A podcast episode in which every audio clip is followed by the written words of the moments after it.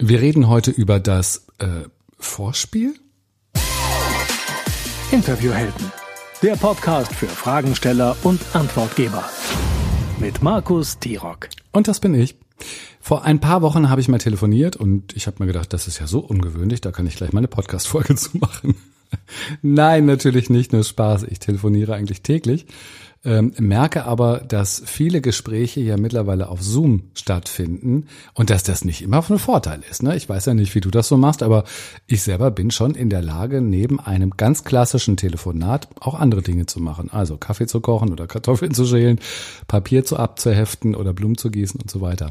Das geht natürlich bei Zoom nicht. Und ich bin auch eitel genug, dass ich bei einem Zoom-Call auch ordentlich aussehen möchte. Muss man sich beim Telefonieren ja auch keine Gedanken drüber machen. Lustig.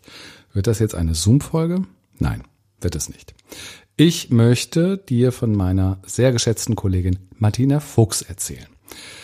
Wir haben uns auf der digitalen Podcast Heldenkonferenz von Gordon Schönwelder in 2020 kennengelernt und es war wirklich so, wir mochten uns sofort auf Anhieb. Und da entstand dann auch sehr schnell die Idee, dass wir mal eine gemeinsame Podcastaufnahme machen. Martina, Martina Fuchs unterstützt dich ja auf dem Weg zur Expertin und zum Experten. Es geht also bei ihr um Positionierung. Es geht dabei natürlich auch um Marketing.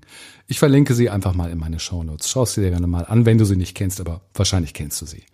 Wir hatten also vereinbart, dass ich als Gast in Martinas Podcast komme. Thema, wie stelle ich die richtigen Fragen? Wie gehe ich mit meinen Gästen um? Und wie gebe ich auch richtig gute Antworten als Expertin und als Experte. Also schon mal eine sehr gute Ausrichtung im Interview. Wir hatten da ganz konkrete Themen angedacht. Ja, und dann haben wir uns eben zum Telefonieren verabredet. Ich war mit Emma, meiner Hündin, gerade im Auto unterwegs. Das passte also super. Und Martina und ich haben bestimmt, also eine halbe oder vielleicht eine Dreiviertelstunde gequatscht. Super nett. Ach, über gemeinsame Bekannte, die wir festgestellt haben, dass wir die haben, über die Medienszene. Denn auch Martina hat äh, viele Jahre in der Medienszene in, in Süddeutschland gearbeitet, ich eher in Norddeutschland, über unsere Erfahrungen und so weiter. Das fühlte sich wirklich so an, als wären wir langjährige Kollegen und würden uns schon wirklich sehr gut kennen. Tatsächlich war es aber das erste richtige Gespräch, das wir geführt haben.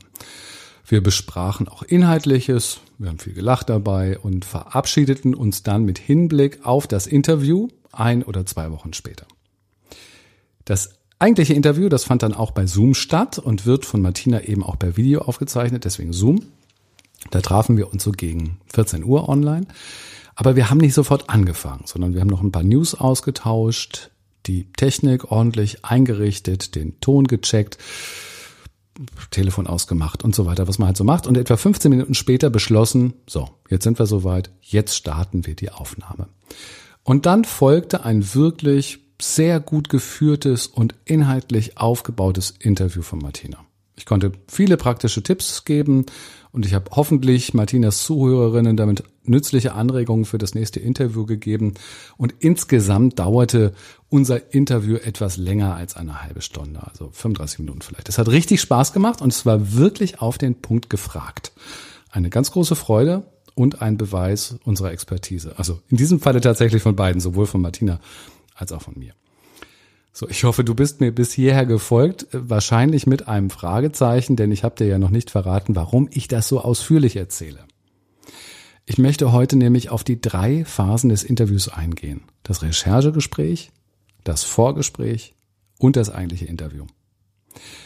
Hier gibt es nämlich immer wieder Begriffsverwechslungen was ist was und was gehört in welche Phase. Das ist gar nicht so kompliziert, aber es ist sehr wichtig und gut, es zu wissen und sich daran zu halten. Und wie kam ich eigentlich auf das Thema? Da gibt's auch noch eine kleine Geschichte. Ich hatte nämlich in meinem jüngsten Newsletter meine Leserinnen und Leser gebeten, mir gerne einfach mal ihre Themenvorschläge und Fragen zu senden, damit ich darauf reagieren kann. Und darauf kam einiges. Unter anderem meldete sich eben Peter bei mir mit dieser Story. Er hätte vermehrt bei sich beobachtet, dass die Vorgespräche, so nannte er sie, mit den Gästen fast besser laufen als die eigentlichen Interviews. Und es sei ja irgendwie auch doppelte Arbeit. Erst findet man im Vorgespräch die Themen und Geschichten und dann muss man sie im Interview noch einmal stellen und hoffen, dass sie genauso gut beantwortet würden. Ob es da nicht eine gute Idee wäre, gleich das Vorgespräch aufzuzeichnen und dann das als Podcast zu senden? Haha, ja, Peter, das ist eine super Idee und nein, das sollten wir auf gar keinen Fall machen. Aber in der Frage stecken schon viele schlaue Gedanken. Deswegen nehme ich das nämlich auch wirklich sehr gerne auf heute. Denn ich möchte ja, dass du genau weißt, wie du ein Interview entspannt und sicher vorbereitest. Dass du mit einem Top-Fragenkatalog in die Aufnahmen gehst, dass dein Gast sich gut fühlt und du richtig gute Antworten auf deine Fragen bekommen kannst. Also fangen wir mal mit den Begriffen an. Was ist das, was Martina Fuchs und ich am Telefon im Auto besprochen haben? Ist es ein Vorgespräch? Nein, eigentlich nicht. Es ist ein sogenanntes Recherchegespräch. Hier geht es nämlich vornehmlich um zwei Dinge. Erstens stellen wir eine gute Verbindung her, so dass wir gut miteinander reden können. Wir kriegen also raus, was ist der Gast für ein Typ? Funktioniert der Gast über Humor oder über welche über wie, also wie kann ich ihn ansprechen? Wie schnell reagiert er so im Allgemeinen? Was für eine Ansprache ist dann sinnvoll? Und der zweite Punkt ist die inhaltliche Ebene. In einem Recherchegespräch kriegen wir raus, was die spannenden Themen und Geschichten des Gastes sind. Da sammeln wir, da tragen wir viele einzelne kleine Puzzlestücke zusammen, ganz ungefiltert. Einfach so, wie es kommt. Wir fragen ins Blaue rein. Wir folgen unserem Bauchgefühl. Mal hier ein bisschen und mal da ein bisschen. Wir tauschen Erfahrungen und erhalten dann über die Reaktionen auch wieder spannende Informationen und so weiter. Wenn wir es tatsächlich mit einem Puzzle vergleichen, dann ist das die Phase, wo wir alles aus der Verpackung rausholen, was da drin ist. Wir bringen aber noch nichts in eine Ordnung. Wir sortieren auch noch nicht. Also Packung aufmachen, alles rauskippen. Und das ist leicht. Das fällt uns leicht. Wir müssen ja nicht viel beachten. Das ist nicht nur für uns als Fragensteller und Fragenstellerin leicht, sondern natürlich auch für die Antwortgeber. Man plaudert einfach und achtet dabei gar nicht so sehr auf Mehrwert. Man muss nicht auf den Punkt kommen. Das ist alles Makulatur. Und genau das führt natürlich zu dieser entspannten Gesprächsatmosphäre, die wir im echten Interview gar nicht so leicht wiederherstellen können. Denn dann sind wir natürlich auf einmal alle angespannt, konzentriert und möchten die besten Fragen stellen und die besten Antworten geben. Ja, und deswegen könnte man natürlich auf die Idee kommen, das Recherchegespräch einfach aufzuzeichnen. Aber es ist so unsortiert, es ist so zufällig. Wir können uns nicht sicher sein, dass die Antworten uns wirklich weiterbringen, weil wir fragen aus dem Bauch heraus. Es ist meistens viel zu lang. Martina und ich haben also mindestens 45 Minuten im Auto gesprochen. Wir sind nicht fokussiert, unsere Fragen folgen keiner Idee. Und es fehlt natürlich häufig in, einer, in einem Recherchegespräch auch an Dramaturgie. Also alles, worauf wir im Interview achten wollen, können wir im Recherchegespräch außen vor lassen. Es dient wirklich nur dazu, die Beziehungsebene zu finden und Inhalte zu sammeln. Die eigentliche Arbeit als Interviewvorbereitung, die kommt dann erst später. Wenn wir alle Puzzlestücke zusammengetragen haben, wenn wir alles umgedreht haben, wenn wir alles betrachtet haben, dann beginnen wir, daraus ein Bild zu puzzeln. Dann geht es darum, die richtigen Teile ineinander zu fügen. Dann bereiten wir eben unseren Fragenkatalog vor. Denn jetzt liegen uns alle Informationen vor, die wir brauchen. Wir können jetzt aussuchen, über was wir sprechen wollen. Wir können aussuchen, was wir weglassen wollen. Der Punkt ist fast noch viel wichtiger. Wir müssen nicht alles oder wir sollen nicht alles in einem Interview packen. Wir können überlegen, was wir in den Fokus bringen wollen, was wir gleich zu Beginn wissen wollen oder was wir vielleicht nur optional fragen werden. Für diesen Prozess muss das Sammeln an Informationen abgeschlossen sein.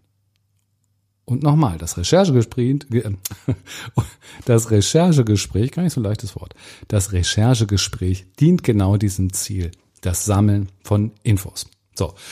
Und was ist denn jetzt dieses Vorgespräch? Das Vorgespräch, das ist der Zeitraum unmittelbar vor der Aufnahme. Also die zehn Minuten, bevor die erste Frage gestellt wird und wir alles aufzeichnen. Was gehört in dieses Vorgespräch? Ja, es dient zum einen, genau wie das Recherchegespräch, noch einmal darum, in Kontakt zu treten, eine Verbindung zum Gast zu finden und aufzubauen, ein bisschen Smalltalk zu machen, um nicht einen Kaltstart im Interview hinlegen zu müssen. Das ist die Aufwärmphase. Oder die Icebreaker-Fragephase. da muss man ein bisschen genau hingucken, denn viele glauben ja, die erste Interviewfrage, die müsste eine Icebreaker-Frage sein. Habe ich ganz häufig schon ähm, gehört, beziehungsweise man hat mir die Frage gestellt, ob das richtig sei. Mitnichten, nein. Die erste Frage dient nicht der Kontaktaufnahme mit dem Gast. Das gehört ins Vorgespräch und muss bei der ersten Frage schon längst geschehen sein. Im Vorgespräch können wir natürlich auch noch mal einen kurzen Faktencheck machen. Vielleicht sind ja in der Vorbereitung noch so ein paar Punkte aufgetaucht, die uns unklar erscheinen. Eine Jahreszahl vielleicht oder ein akademischer Titel, der Name eines Online-Kurses oder was auch immer. Auch das können wir wunderbar noch direkt vor dem Interviewstart im Vorgespräch klären. Genauso wie Fragen zum Ablauf. Manche Interviews haben ja so feste Rubriken. Das kann so eine Ja- oder Nein-Rubrik sein oder so eine ganz schnelle Antwort oder Brainstorming oder was auch immer. Fragen und Hinweise, Fragen und Hinweise zum Ablauf können wir also im Vorgespräch noch klären. Gibt es auch etwas, was da nicht hineingehört? Ja, gibt es.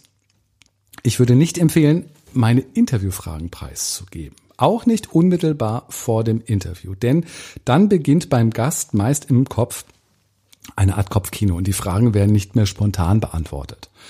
Das nimmt dem Interview die Natürlichkeit und Spontaneität. Wie lang sollte das Vorgespräch sein? Ich würde etwa zehn Minuten dafür einräumen. Dann haben wir uns warm gequatscht, alle ähm, Handyklingeln und Haustürklingeln ausgeschaltet und dann können wir entspannt loslegen mit Fragen und mit guten Antworten. Ja, und dann starten wir eben in die dritte Phrase. Phrase. Nein, eine Phrase sollte es nicht sein. Wir starten dann in die dritte Phase, ins Interview. Und wir wissen, ein Interview ist nicht zufällig, sondern folgt ja einer Idee, einem Plan, einem Weg und damit einem Gesprächsleitfaden. Es ist eben kein unkontrolliertes Fragen wie das Recherchegespräch. Das ist eben der ganz große Unterschied.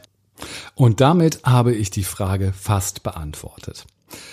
Ich bin mir aber sicher, dass jetzt der Einwand oder die Nachfrage kommt, brauche ich denn wirklich immer ein Recherchegespräch? Die Frage ist natürlich berechtigt. Nein, benötige ich nicht immer.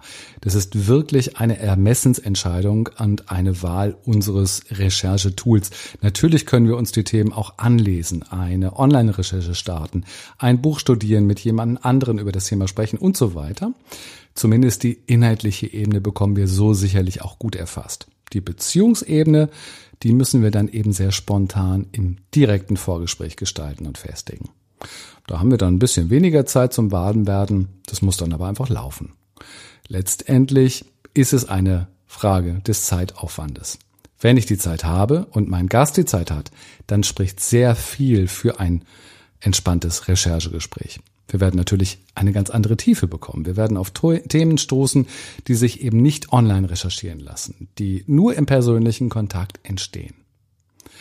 Ich würde schon sagen, dass die Qualität des Interviews noch ein höheres Level bekommen wird, wenn wir uns die Zeit für ein Recherchegespräch mit unserem Gast nehmen. Machen, wenn es möglich ist, lassen, wenn die Zeit nicht reicht. Und manche Gäste wird man ja auch gar nicht zu einem Recherchegespräch motivieren können. Nehmen wir mal an, eine Bundesministerin, die wird sicherlich niemals ein Recherchegespräch führen, führt aber jeden Tag äh, unzählige Interviews. Da greifen dann andere Recherchetools. Fassen wir noch einmal zusammen. Erstens, wenn es die Zeit erlaubt, führe ein persönliches Recherchegespräch. Zweitens, im Recherchegespräch geht es um Vertrauensaufbau und Kontaktaufnahme mit dem Gast. Drittens, im Recherchegespräch sammeln wir alle Infos und Geschichten, die wir bekommen können. Viertens, das Vorgespräch hingegen ist unmittelbar dem Interview vorgestaltet und kümmert sich um den letzten Faktencheck, Besprechung des Ablaufs und zum Warmwerden. Und fünftens, das Interview ist die Fragenform, die strukturiert und auf ein bestimmtes Ziel hinausläuft. Und ich sage danke, Peter, für dieses Thema. Wenn du auch ein Thema oder eine Frage hast, dann immer her damit. Das würde mich wirklich freuen. Die greife ich gerne auf und beantworte sie an markus.interviewhelden.com. Könnt ihr mir einfach eine Mail schreiben. Danke im Übrigen auch an alle Interessierten, die mir schon eine Mail geschickt haben und ähm, Spaß und Interesse haben, beim ersten betreuten Online-Kurs der Interviewhelden dabei zu sein. Den plane ich nämlich gerade, der soll bald an den Start gehen und genaue Details habe ich immer noch nicht. Werde ich aber sicherlich bald erarbeitet haben und dann auch damit rauskommen. Wer Lust hat dabei zu sein, der schickt mir unbedingt schon mal eine Mail vorab. Dann setze ich dich nämlich gerne auf meine VIP-Liste, damit du als Erste oder als Erster die Infos bekommst. Die Mail an mich, also an markus.interviewhelden.com.